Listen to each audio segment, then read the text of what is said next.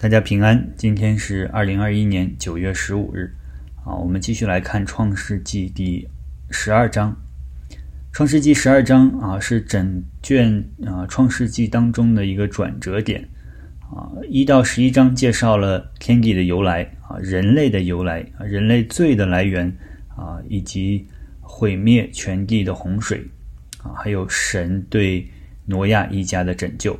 那从第十二章开始，一直到创世纪的结束啊，第五十章记载的都是啊亚伯拉罕的后裔，那以及神要对啊亚伯拉罕有祝福啊，祝福的三个方面是使他成为大国，赐他后代，给他土地。第十二章的开始啊，就是神对亚伯拉罕的呼召，在圣经的记载当中啊，神上一次直接和人说话是对挪亚说话，那其中啊。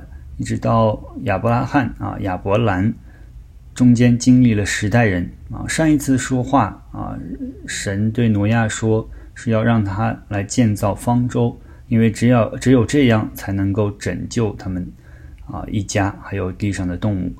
那十二章这里，神再一次向人说话，这一次又是来拯救人类的计划。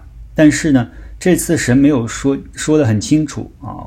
没有直接的说啊，要造一个方舟，或者用其他什么方法来拯救人类，而是给了亚伯拉罕啊，也就是亚伯兰一个命令和一个应许啊。那个命令就是第一节说的，亚伯拉罕啊，接到了呃，受听到了耶和华向他说话，说你要离开本地本族富家，往我所要指示你的地去。那。这是神给他的命令啊，还有给他一个应许，就是第二节所说的：“我必叫你成为大国，我必赐福给你，叫你的名为大，也要叫别人得福。”啊，那这个应许应许还有另外一个方面啊，就是第三节所说的：“为你祝福的，我必赐福于他；那咒诅你的，我必咒诅他。”啊，这基本上就是在说啊，对你好的。亚伯拉罕对你好的啊，那神就对他们好；欺负你的，神就必报应他们。那当时呢啊，亚伯拉罕接到这个听到这个神跟他说话的时候，他是七十五岁啊，他就听了神的命令，离开了自己本族的人啊，走到了这个迦南地的时候啊，神又和亚伯兰说。第七节说：“我要把这地赐给你的后裔啊，要把迦南地赐给作为亚伯兰后裔的地。那后来呢？亚伯兰在迁移的过程当中遇到了饥荒，就逃到了埃及。那因为他的妻子啊撒来长得非常的漂亮啊，亚伯兰怕埃及人杀了他以后抢他的妻子，所以就刻意隐瞒了他们是夫妻的关系，并且说撒来是他的妹妹。”那埃及的法老以为撒莱是单身，就把他带到了皇宫，准备娶她。那还给了亚伯兰聘礼啊，给了他很多的牛羊仆婢。那啊，但是呢，耶和华神在法老家降了大灾啊。这时候法老反应过来，说知道了这个撒莱是亚伯兰的妻子啊，知道了以后他就非常的生气，就对亚伯兰说。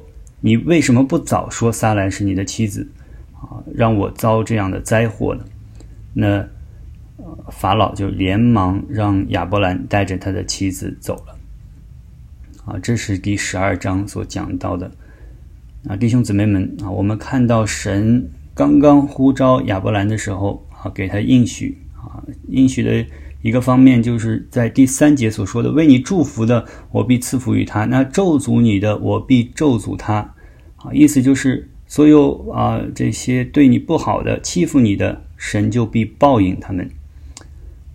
那啊，我们看到神啊对他有啊这样的应许啊，显然是要保护他。但是亚伯兰当时可能还不是完全明白神说这话的意思啊，也不知道神会不会。啊，在这个埃及人当中保护他和他的妻子，那这件事让我们看到亚伯兰的信心在刚刚开始的时候也是软弱的啊。但是虽然他的信心软弱啊，他的神，他所信的那一位神耶和华神是信实的。是说到做到的神。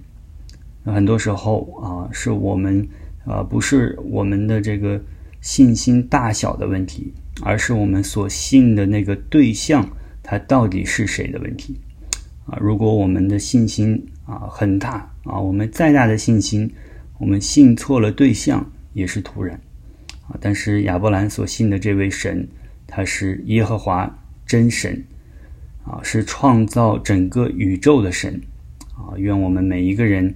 都能够相信这位真神，愿神赐福给大家。